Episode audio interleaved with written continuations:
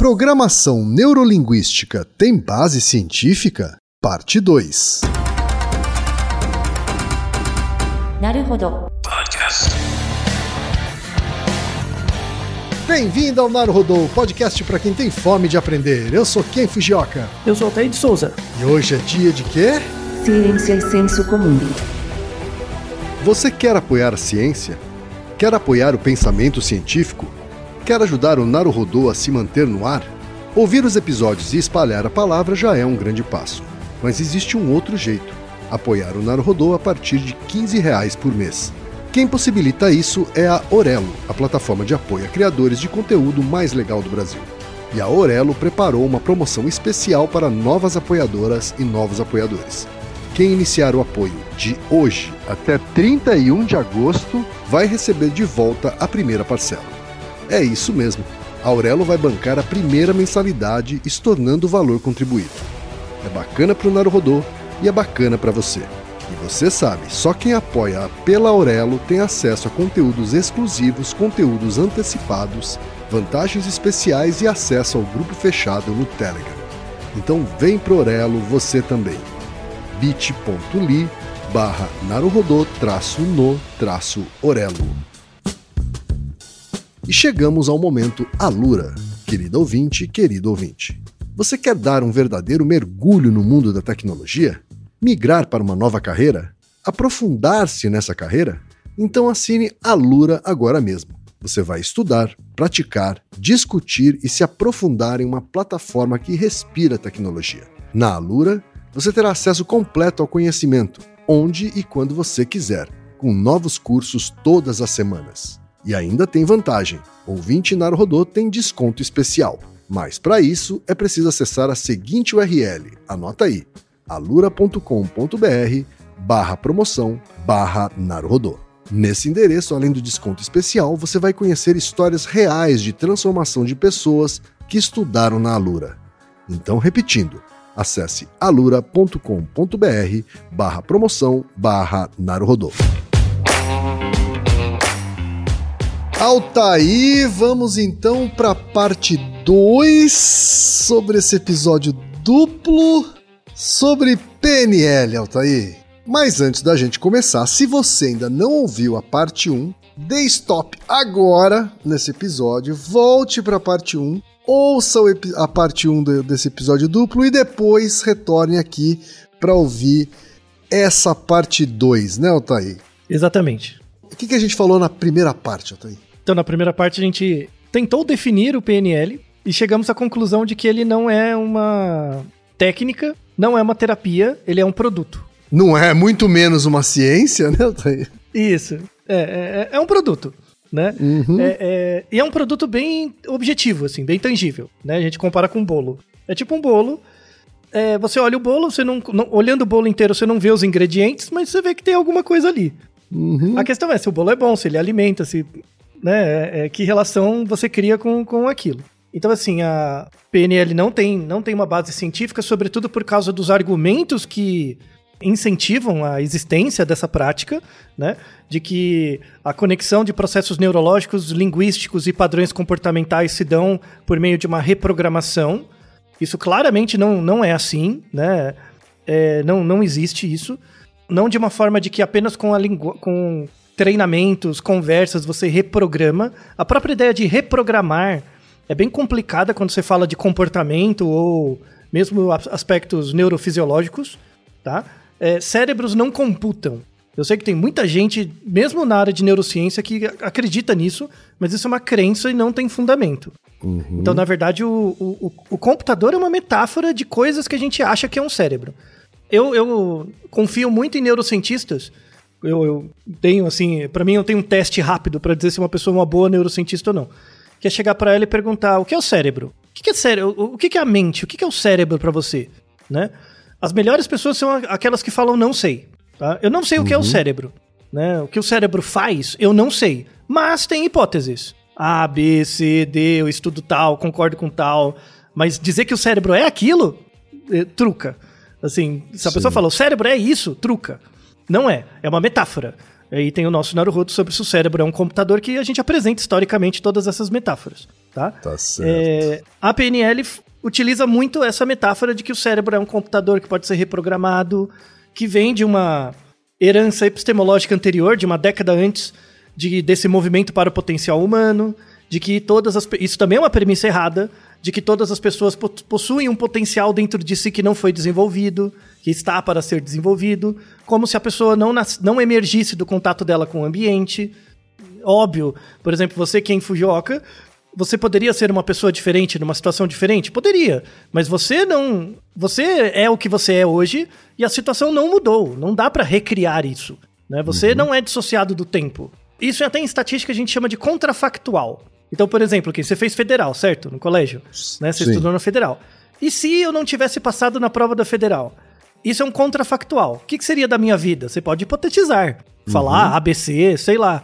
Né? O, é, o que aconteceria comigo se eu não tivesse tal emprego? É, mas nada disso é real. Né? São situações, são contrafactuais, mas não necessariamente é, é verdade. Tá? Então, essa coisa de que o, o seu verdadeiro potencial está para ser desenvolvido não tem nenhuma base científica, é uma bobagem. É uma, é uma. De novo, você cai nessa bobagem de separar ambiente de indivíduo, corpo de mente, sociedade de biologia. Tá? Não, não existe. Você é o que é em você mesmo. É, ponto. Tá? Então, como as premissas já não fazem sentido, toda a técnica vai embora. Né? Mas como o PNL é um produto, né? ele continua. Então, por exemplo, eu posso, eu posso fazer um, um bolo e na caixa do bolo, bolo de caixinha, sabe? Na caixa do bolo eu não preciso especificar exatamente todos os componentes. Verdade. Mas independente de saber os ingredientes, se você pegar aquela caixa e misturar lá, sai o bolo. Entendeu? Esse que é o negócio, né? Então, o, o PNL, ele acaba, hoje em dia, hoje um pouco menos, mas ele é muito vendido como panaceia e muito vendido como picaretagem. Então, reprogramar DNA. Já ouviu essas lorotas de coaching, né?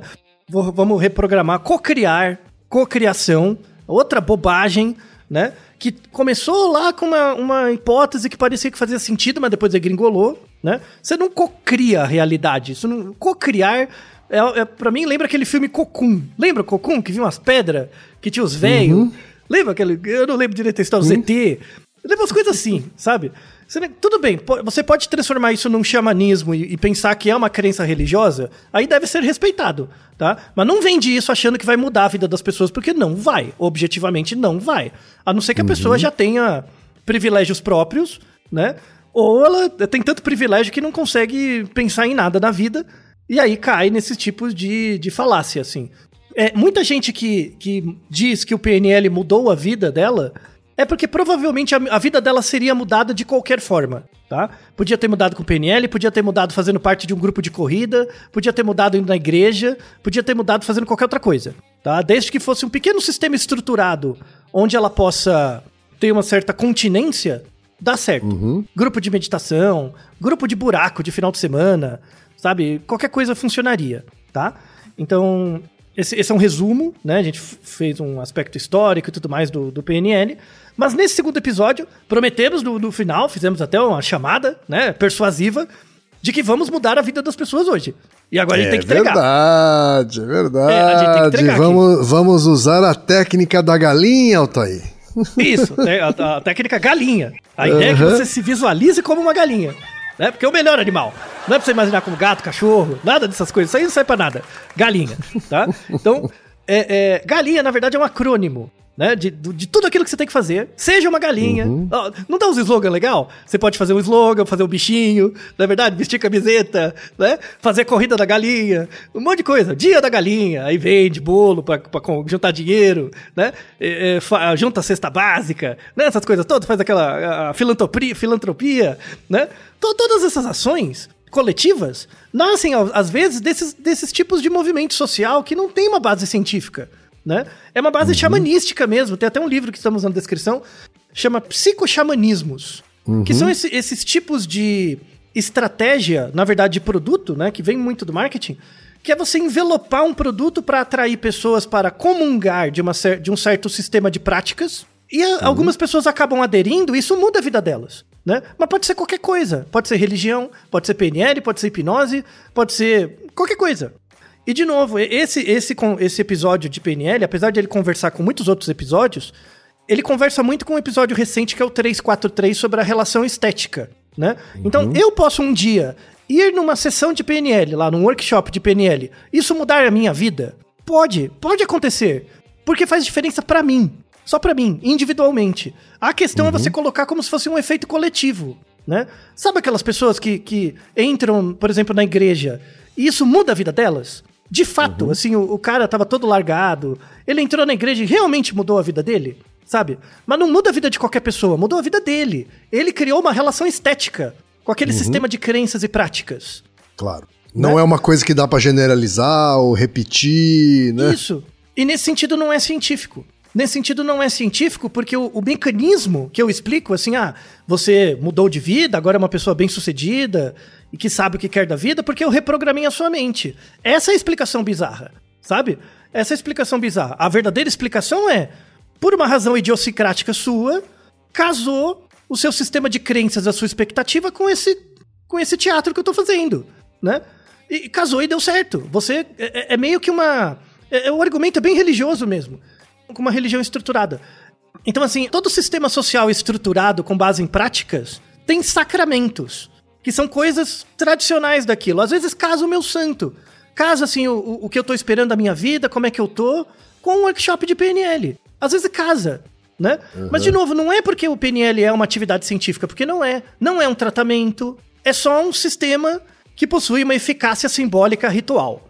Né, como que se descreve, eu gostei muito desse termo quando eu li o livro, o, o psicoxamanismo, né? O psicoxamanismo, ele pode, é, é, por acaso, né, por acerto e erro, ele pode meio que estocasticamente é, influenciar algumas pessoas e gerar algum benefício, mas qualquer outra coisa também poderia, qualquer outra coisa, tá? Então, o, o- vira, volta naquela ideia do contrafactual. Então, por exemplo, quem você jogou beisebol, você podia ter jogado futebol, Podia. né? Podia. O que, que seria da sua vida se você jogasse futebol? Né? Seria diferente. Não sei, seria tão bem sucedido ou não e tal. Mas casou com o beisebol, casou com você. Né? É isso, deu certo. A sua aptidão lá é igual o PNL. Imagina, a, a primeira vez que você foi num treino de beisebol, quem, quem te incentivou? Você foi sozinho? Quem, quem te deu o primeiro empurrão, assim? Foi um amigo que me levou. O do- da escola? Um amigo que já jogava. E Isso, é, falou, já "Vamos jogava e aí, vamos lá, aí você foi, ah, achei legal. É igualzinho o PNL, Kay. Imagina que você tem um amigo que você gosta, tal, lá no momento, fala, ah, vem aqui comigo. E vai num grupo de PNL. Imagina que, que fez sentido pra você. Você se sentiu identificado. Fala, nossa, gostei disso que aconteceu. Gostou genuinamente, você. Gostou, né? Sim. Aí você começa a fazer parte, né? É normal, sabe? É normal. Acontece com esporte, acontece com religião, acontece com qualquer coisa. E, e- e onde que tá o perigo? Boa parte desses cultos é, é, de negócio, né? Que estão dentro do RH, dentro dessas áreas de treinamento organizacional, é, eles, na verdade, são rituais, né? Que a- às vezes ajudam algumas pessoas, mas na maior parte das pessoas atrapalha, cria falsa crença. Esse é o problema. E, e cria essas falsas crenças básicas. Que é, por exemplo, o meu verdadeiro potencial não está ainda desenvolvido. Sabe? Imagina você viver a sua vida inteira achando que seu potencial não foi desenvolvido ainda e correndo atrás de alguma coisa. Olha que vida desgraçada, Ken. Você deixa de viver o seu presente e fica vivendo a expectativa de outra pessoa. Isso é extremamente deletério. É uma merda, Sim. sabe?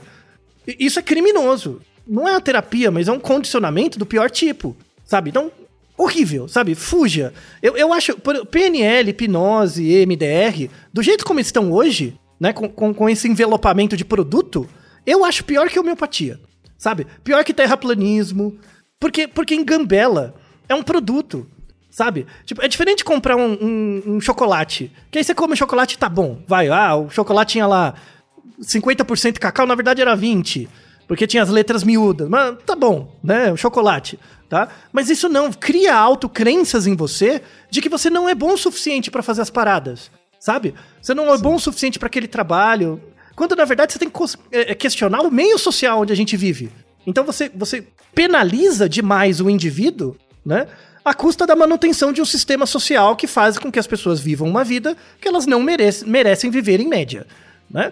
Então, isso é muito grave, tá? Isso vem lá dos anos 60, esse movimento de contracultura, mas acabou sendo o próprio capitalismo e o sistema econômico acabou virando isso em favor próprio. É assim, né? Aqui vale, vale a pena te falar de um rapaz muito legal, que é o que inspirou também o, o método galinha, né? Que é o conhecido de todo mundo, Kotler. Lembra do Kotler aqui? Opa! Não tem como não ser de marketing e não saber quem é o Kotler, o Papa, né? Você sabia que ele tá vivo ainda?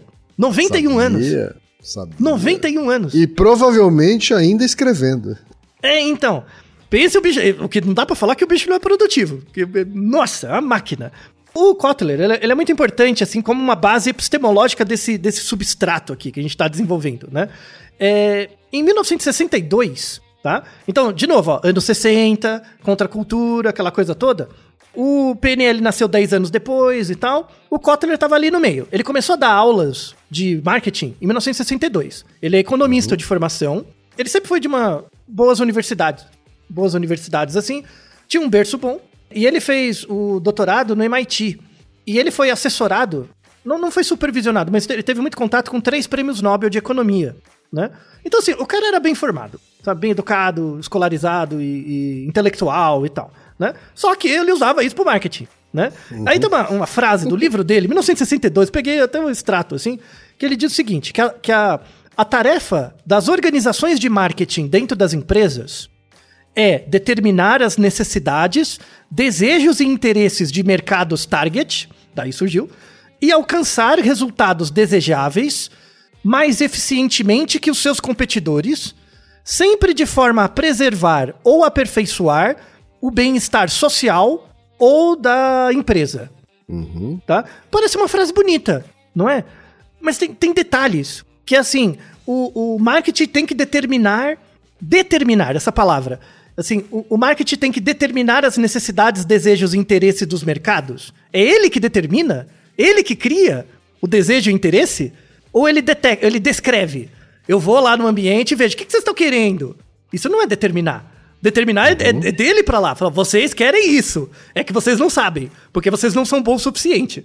Né? Seja bom o suficiente, porque aí você vai querer isso que eu tô mostrando. Filha da puta. Mano, 62, velho. 62 ele mostra isso. O Bandler e o Grinder é muito modelado pelo Kotler.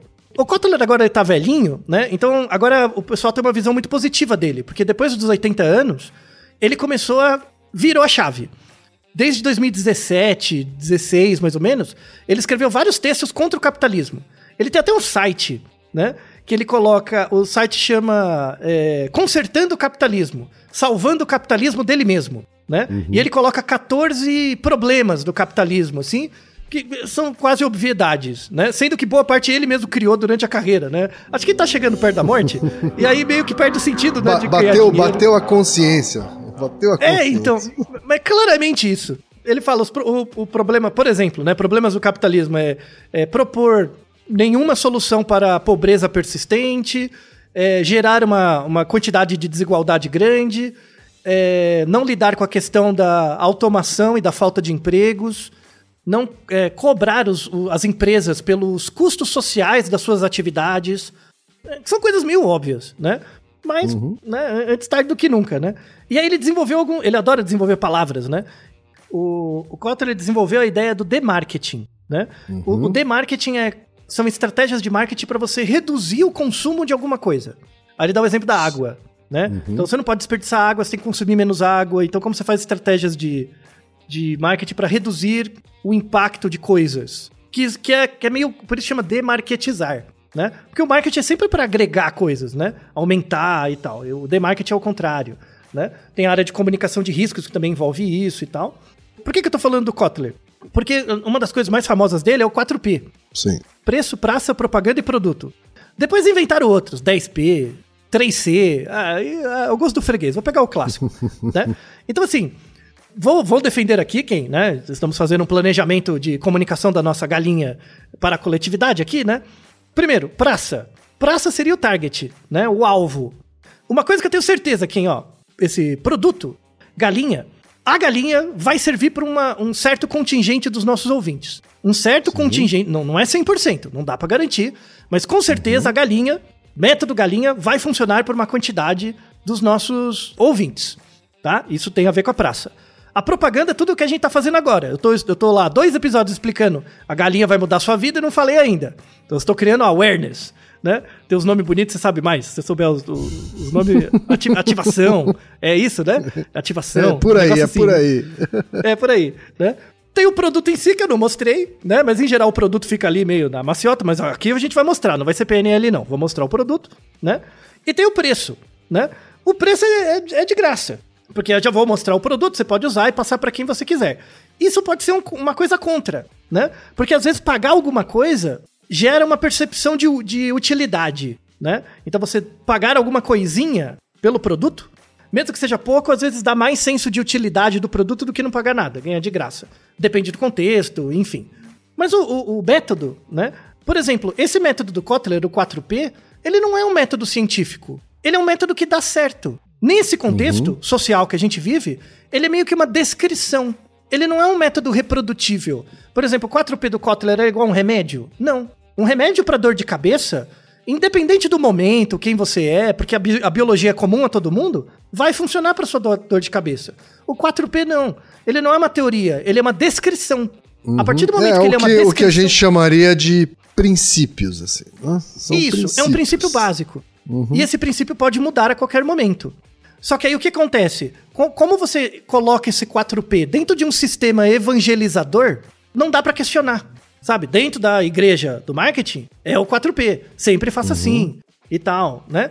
Aí se você cria, em vez do 4P, o 5P, ou tem que ser o próprio Kotler que cria o 5P, porque ele é um novo profeta, né? Ou uma pessoa tem que criar uma corrente.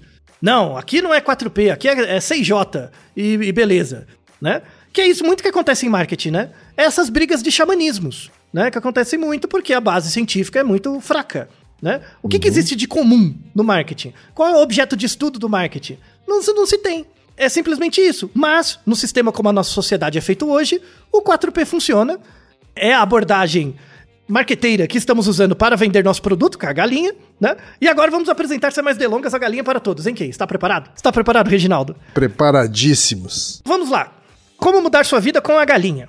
Né? Galinha é um acrônimo, tá? Na verdade, a galinha é uma junção de vários episódios que já gravamos.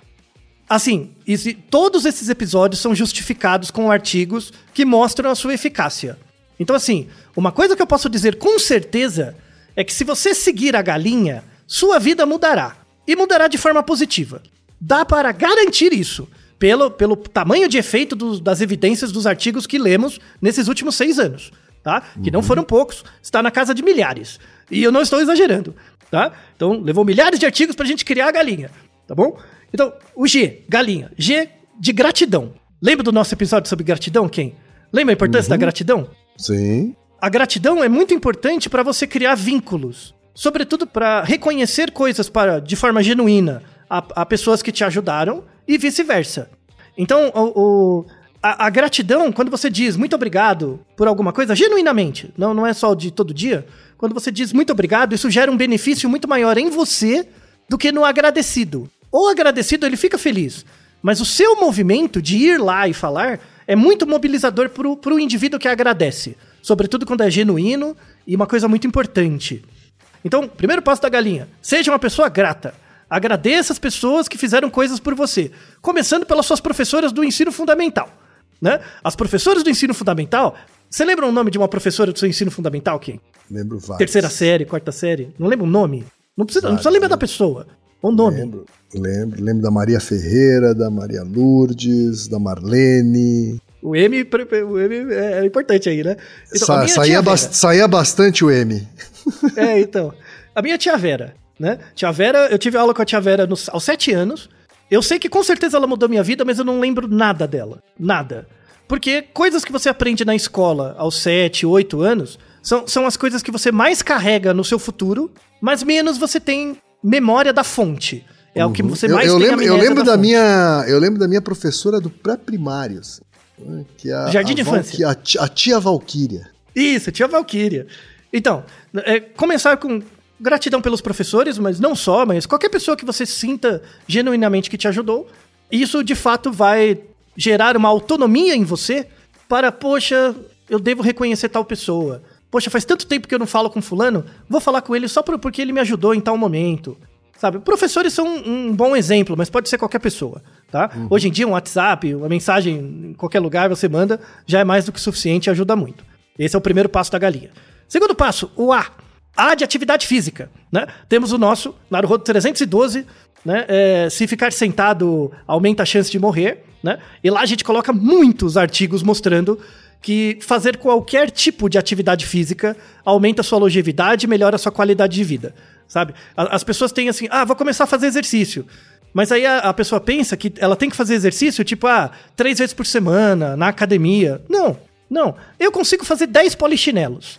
Faz os 10. Você já vai ter benefícios. Eu só consigo fazer 10 polichinelos por dia. Não tem problema. Faz os 10.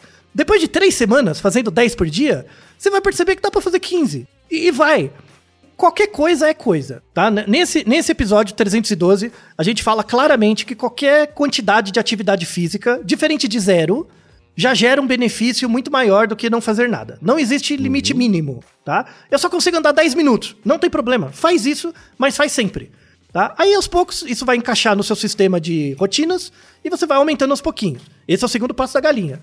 Galinha sempre anda. Galinha parada galinha morta. Galinha sempre anda. Galinha agradece todo mundo e anda. né? É, o L, né? Lazer, tá? Lazer. Isso tem a ver com o nosso episódio 218, que é sobre sorte de principiante. No episódio 218, a gente fala sobre uma coisa muito importante que é a autoeficácia, né? Autoeficácia é a capacidade que você tem de, de ser capaz, de verdade, de fazer algo. Não, não de que você acha. Por exemplo, quem, ó, você acha que agora, né? Você é capaz de levantar uma bolsa com 50 quilos? Vou ter dificuldades. Isso. Talvez, talvez doa suas costas, não é? Sei. Tá? Mas você acha possível? Acho Uma vez. possível. Acho possível. Então, possível. a ideia, a ideia é essa. Por exemplo, se, se a bolsa tiver 100 quilos, Já é um pouquinho mais complicado. então, provavelmente não, né? Provavelmente aí seria muito custoso, tá? Então, assim, autoeficácia é uma coisa que você tem certeza que você consegue fazer agora. Então, por exemplo, 50 quilos talvez não tenha autoeficácia, você tem que pegar pra tentar. Então, assim, ah, será que eu, eu consigo levantar 50 quilos? Hoje eu consigo falar, não sei, de- deixa eu tentar. Aí eu vou lá, pego 50 quilos levanto.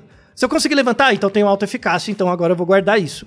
E acontece muito com o esportista. O esportista sempre treinou a vida inteira- dele inteira, aí depois ele para de treinar, fica sedentário, fala, ah, eu consigo fazer. Aí estira, morre, né? Se mata todo. Tá?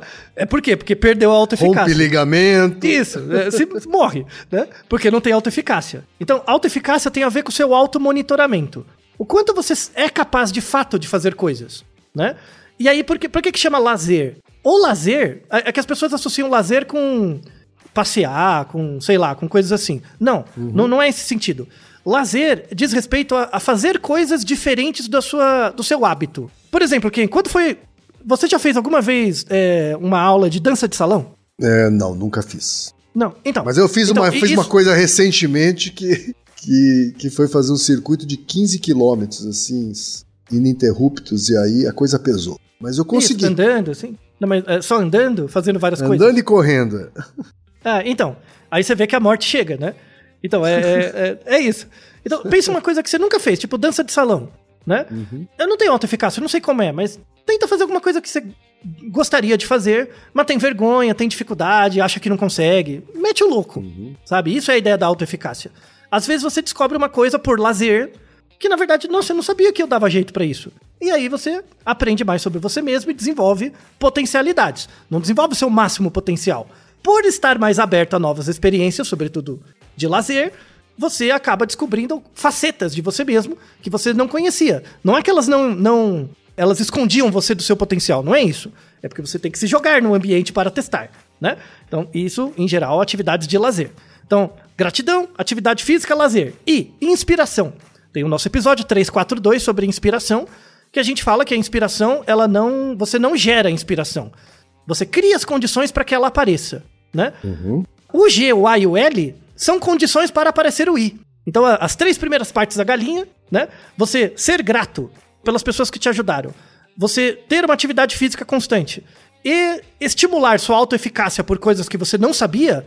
Essas três partes da galinha criará as condições para que você seja mais inspirado. Então, o I da galinha é resultado dos outros três. e de novo, só. não precisa acreditar em mim. Não precisa. Testa. Tenta e siga a galinha. Não é pra me seguir. Nem o quem. É a galinha. Tá? Então, e inspiração, resultado do G, A e L. N. né? O N é novidade. Novidade quer dizer o seguinte: é, é, isso é uma coisa que talvez, talvez algumas pessoas não, não, não, não percebam. Eu também sou, sou, fui caso disso, aqui eu fui modificando depois. Todos nós fizemos o ensino médio, ensino médio, assim, colegial, né? Agora ensino médio. Todos nós fizemos o ensino médio de forma muito instrumental. Ou você tinha que fazer o ensino médio para terminar ele, para conseguir um trabalho, porque ainda é requerimento, ou para prestar vestibular, tá? Se você parar para pensar, a esmagadora maioria dos ouvintes desse podcast fez o ensino médio de forma instrumental, pensando em algo que não era o próprio ensino médio.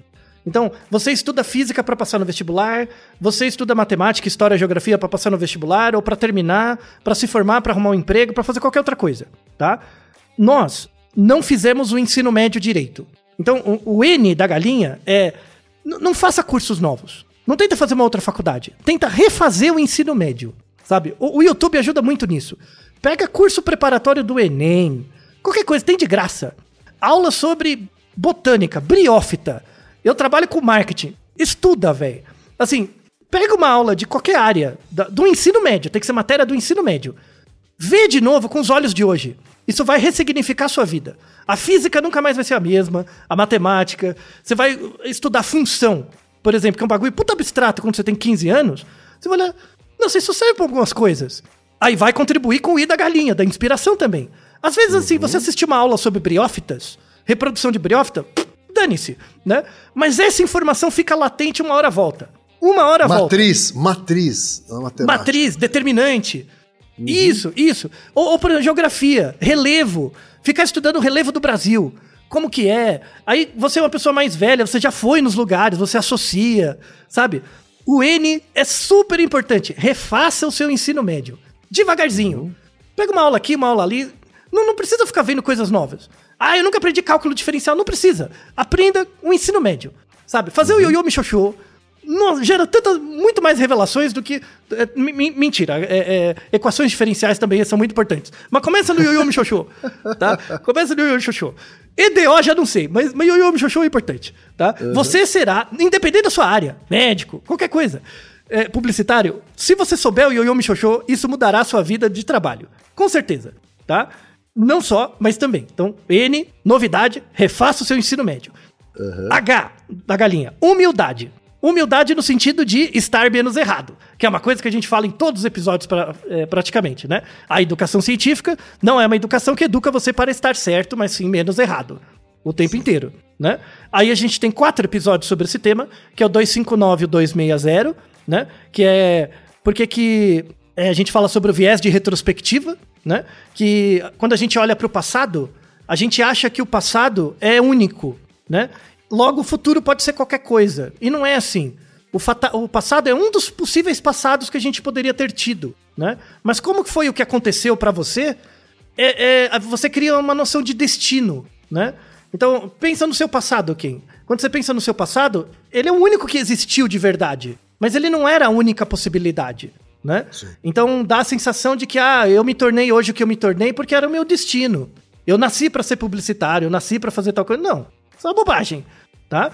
Então poderia ter dado tudo errado. Tanto é que para muita gente dá errado. A gente só sabe os casos que dão certo. Isso é uma merda, né? Eu, eu, eu sou um grande defensor de que se acabe com as, as biografias e se só coloque biografia de gente que se ferrou. Porque a maioria, a maior parte das pessoas dá errado. A maior parte das lutas que eu fiz, eu perdi. E é muito Sim. importante. Eu ganhei poucas, mesmo, sabe? E nessa, nessas que eu, que eu ganhei foi resultado de muitas derrotas anteriormente.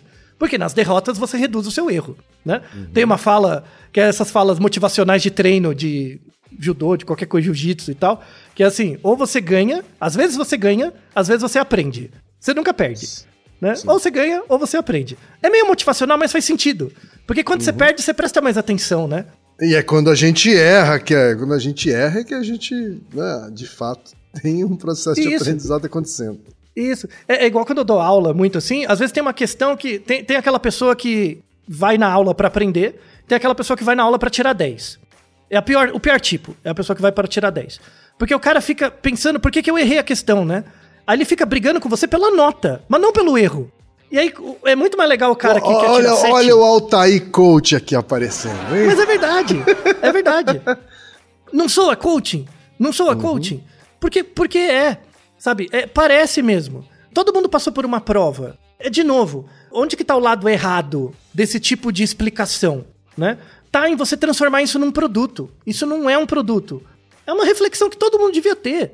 Sabe? É uma coisa que você tem que ensinar na escola, isso é gratuito, é, é disponível, é pra todo mundo. Você não precisa ser cerceado por um grupo, por uma religião. Não precisa disso, não precisa de uma desculpa pra você perceber que é muito quando você faz uma prova, é muito mais importante você perceber por que você errou, porque você não vai errar de novo, do que ficar se preocupando com a porra da nota.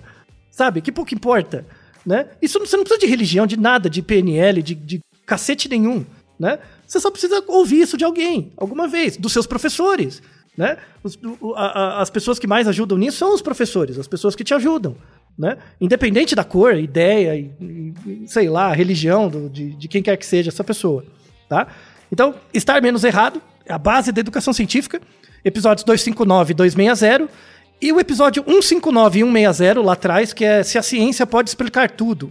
A gente também descreve é, é, mais detalhes sobre isso. E por fim, a última parte da galinha, o A, né? O último A é alteridade. Lembra da alteridade? Diferença entre empatia e alteridade, né? Tratamos muito no episódio 213. Essa diferença sobre empatia, entre empatia e alteridade, que tem coisas que você nunca vai vivenciar na sua vida, e aí você tem que olhar pra você mesmo e dizer não sei, né? E aí quando você diz não sei, você vai entrar em contato com outro pra perguntar, é, tipo, como que é viver assim? Como que é essa vida que eu nunca vou ter, né? É, é, isso é uma coisa que volta. A galinha, ela dá uma volta nela mesma e volta na gratidão, né? Porque quando você percebe, por exemplo, quando você conhece alguém que, que vive uma vida que você nunca vai viver, não, não tem como você viver aquela vida. É muito diferente, né? E você percebe, nossa, como, como é interessante, você naturalmente fica grato pela pessoa, porque ela abre um espaço na sua cabeça, né? Lidar com a diversidade é a melhor forma de ter gratidão pelo mundo. De novo, parece fala de coaching, mas não precisa da porra, não precisa pagar 10 mil reais pra fazer parte de um workshop, gente. Não precisa, sabe? É só seguir a galinha. Toda vez Só que você olhar a seguir galinha, a galinha. só seguir a galinha. Toda vez que você olhar a galinha, você vai lembrar dessas, dessas coisas, né? Do Vai acrônimo, lembrar de galinha. gratidão, atividade física, lazer, inspiração, novidade, humildade e alteridade. É isso, Altair? Isso! Não é bonito? Hein? Nossa, nova versão do Kotler para as pessoas. De graça, hein? De graça. De graça. Isso, de graça. Não precisa da fonte. Não precisa falar nada. Passa pra frente. Walk the talk, sabe? Então, a, a gente fez um PNL ao contrário. Né? A gente quebrou. Não é um produto, tá todo aberto. A gente mostra tudo. Tem provas, tem artigos que substanciam todos os, os- os achados que falamos aqui- até aqui. Tem é, baseado em, em evidências. Você pode usar. Não precisa acreditar em mim, eu não sou chamando de droga nenhuma. Testa.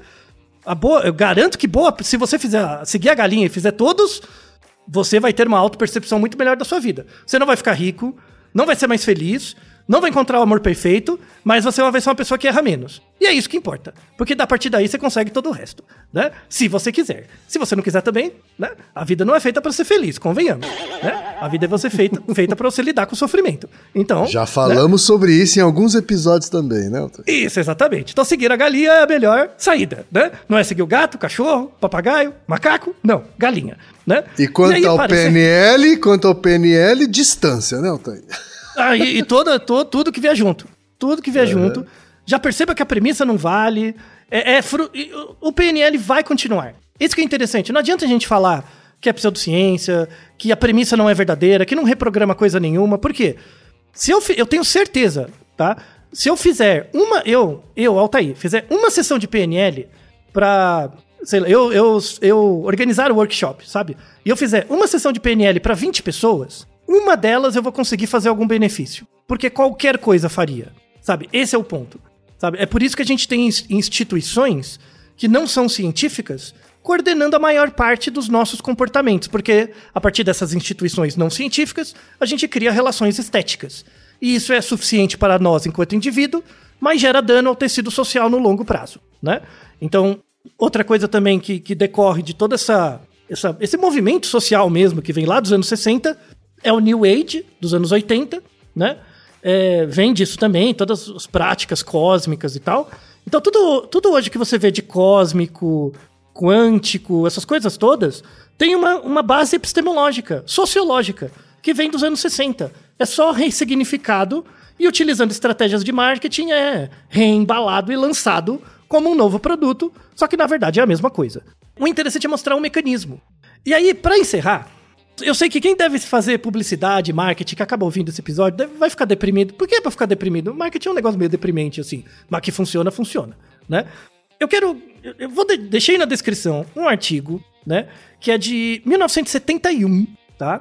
Que saiu na. Um artigo sublime. Sublime, o rapaz aqui, Leslie Dawson, que escreveu esse artigo. Um, um anjo. Assim, que artigo bacana. Esse artigo sa saiu na Journal of Marketing, que é a melhor, hoje em dia, a revista, melhor revista de marketing do mundo. Journal of Marketing. Ele lançou em 1971, gente. 71, tem 50 anos esse artigo. Podia ter saído no meio e mensagem hoje. O título do artigo é fantástico. Ele fala: Ciência do marketing na idade de, na era de Aquários. Lembra da era de Aquários, quem? Que era antes do New Age. Lembra? Tinha música? Como que era a música? A Era de Aquários? Eu não sei que, de quem que era. A Era de Aquários, que, que vai ter uma revolução, os astros, vai mudar tudo. Né? É, é antes do New Age ainda. Era junto dos maias e dos astecas, tinha lá a Era de Aquário. E aí esse artigo fantástico, eu recomendo, ó, você que tá na área de marketing, publicidade, leia esse artigo. De verdade, é, é, é muito legal. No, eu, eu, peguei um pedaço desse artigo, esse artigo é tão bom. Eu, eu, eu gostei de fazer esse episódio, principalmente porque eu achei esse artigo. Que artigo bacana. Eu, eu peguei um, um, trecho, eu fiz uma tradução direta de um trecho desse artigo, e eu vou pedir para o Ken Fujioka para se redimir do, do da, parte, do, da primeira parte que ele fez um, o marketing lá do PNL, né? Para agora falar sobre esse texto. Ouça, por favor, a narração do Ken desse texto, desse artigo de 1971, e veja se não podia ter sido feito hoje à tarde. Por favor, Ken. Há necessidade de um maior reconhecimento de que a ciência do marketing está em uma fase de crise e que a prioridade máxima deve ser dada à pesquisa e conceitualização que resolverá a anomalia crítica que existe na disciplina. Tal reconhecimento pode ser mais gratificante para os profissionais de marketing e para a sociedade. Os cientistas comemoraram nos livros de história como Newton, Galileu, Einstein, Darwin, Adam Smith, eram cientistas que venceram em momentos de crise. Se a disciplina de marketing encoraja seus membros a demonstrar a mesma ousadia de pensamento e liberdade de inibir convenções simbolizadas por tais homens, seria possível acelerar o progresso do campo para novos níveis de compreensão e serviço para as reais necessidades da humanidade. Existe um perigo claro e presente de que o marketing caia na prática da ciência normal e se proteja do envolvimento nas questões mais pertinentes à qualidade de vida do homem. A quantificação e a experimentação têm seu lugar na ciência do marketing, mas parece mais importante acelerar a busca pela estrutura conceitual adequada para realizá-las. A praticidade é um critério importante para muitas pesquisas em marketing, mas uma ciência de marketing deve servir mais do que as demandas técnicas de um setor da sociedade. Ninguém deve querer uma ciência onde os tópicos e métodos de pesquisa são limitados para se adequar a um modelo de ciência não totalmente aplicável à natureza especial da disciplina onde os praticantes são persuadidos a se concentrar apenas em problemas que seus colegas ou clientes de negócio irão apreciar, onde o progresso é equiparado à resolução de uma gama limitada de quebra-cabeças definidos de antemão como apenas preocupações legítimas do campo. Uma tal ciência seria de fato uma pseudociência. Teria apenas uma relação marginal com os assuntos de maior preocupação para a humanidade. Seria o marketing, neste caso, uma ciência irrelevante, a mais perigosa pseudociência. O que, que, você achou desse texto, Kim? Ah, acho que é um, um, uma boa peça de autorreflexão, hein, para quem é marqueteiro. E vocês estão lendo isso 50 anos atrasado, né? Não é? Não é um texto bacana? Sim. Nossa, eu quase chorei, velho. Que texto bom, sabe? Por que, que no final acabou virando um episódio sobre marketing, principalmente a segunda parte? Porque muitas dessas práticas pseudocientíficas, elas não precisam ser científicas mais, porque elas se tornaram produtos. E a partir do momento que você se torna um produto, você gera persuasão, gera efeito, independente de uma necessidade de legitimação por meio da ciência. Na maneira como a nossa, estrutura, a nossa sociedade do consumo é estruturada hoje, o PNL sempre vai existir. Sempre. Não importa, não, não precisa mais. Essa é a pior fase da pseudociência. Porque não precisa mais da academia. Ela, ela se mantém por si mesma. Virou uma estrutura xamanística. E isso é muito grave. Muito grave sabe? Porque ao invés de dar dinheiro para pessoas e, e, diferenciar grupos, você mantém um sistema baseado no consumo e na culpabilização do indivíduo pela não, não chegada dele, deste indivíduo, sua, ao seu máximo potencial. O que é a puta ilusão, convenhamos. Então, eu te iludi para você comprar um, um biscoito, tudo bem. Mas eu iludir você porque você nunca vai achar a melhor versão de você mesmo, porque simplesmente ela não existe, é muita sacanagem, sabe? É- é- convenhamos. E aí, esse texto coloca uma, um- um- uma, uma questão né, de que a escolha entre esses paradigmas, esses problemas que existem dentro do, do marketing, não é apenas um, não é uma questão de lógica, experimentação e observação. É uma questão também política. Né? Do, qual o papel do marketing? Para que, que ele serve? Isso mostra um pouco o movimento do Kotler, que agora ele tá ficando velhinho, o dinheiro mais não importa, porque ele tá morrendo. Né? E aí ele quer consertar o marketing. Mas aí é um processo final da vida dele. Sabe? É- é- ele não quer mudar a formação do marketing. Ele não quer bater nos caras que ele formou e falar, tá tudo errado, vamos fazer de novo. E é isso que a gente tem que fazer, né? O PNL, ele nasceu como uma pseudociência, mas muito particular. Dentro de uma estrutura de mercado onde ele virou um produto, sabe? O meu medo é que muitas pseudociências vão acabar virando produtos e aí não dependem mais da universidade da ciência para existir. Isso vai gerar um uma, uma lesão no tecido social cada vez maior, sabe? E a ciência, que depende de erro, a ciência não te torna melhor. Ela não serve para você. Ela não deixa você feliz. Ela serve para você continuar existindo. Seus descendentes continuarem existindo. Seu padrão de vida continuar existindo. É- Ela, ela serve para que você continue usufruindo da vida besta que a gente usufrui. Da vida baseada em série, em jogo de futebol e em qualquer coisa desse tipo. Né? Coisas próximas, sabe? A hora que, que essas pseudociências se tornam produtos e acabam atraindo a, a atenção das pessoas e tirando a atenção delas da ciência, é, você vai começar a cavocar por baixo. E de repente a sociedade toda cai. Né? E você não percebe. Então, pra mim, é- essas são as piores pseudociências. E é por isso que levou seis anos pra gente fazer esse episódio. Porque realmente tinha que ser uma coisa mais basal, sabe? PNL não é um problema, é uma consequência do estado de coisas que a gente vive. A, a revolução não vai acontecer na TV, não vai aparecer na TV, vai acontecer dentro de cada um de nós. Você seguindo a galinha, você seguindo a sua galinha interna. É isso que vai gerar essas pequenas mudanças. E também os processos de educação.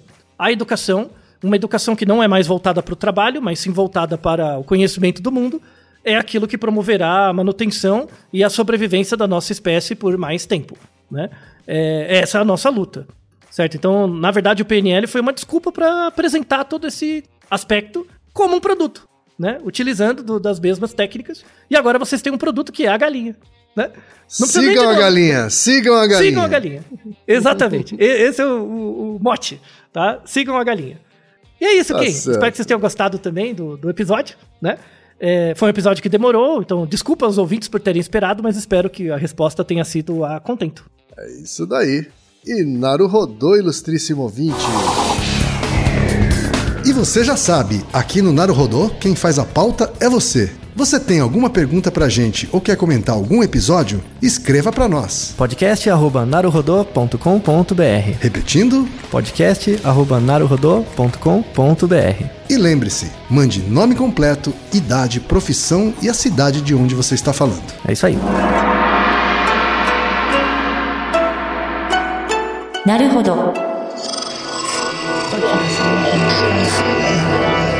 Esse podcast é apresentado por b9.com.br.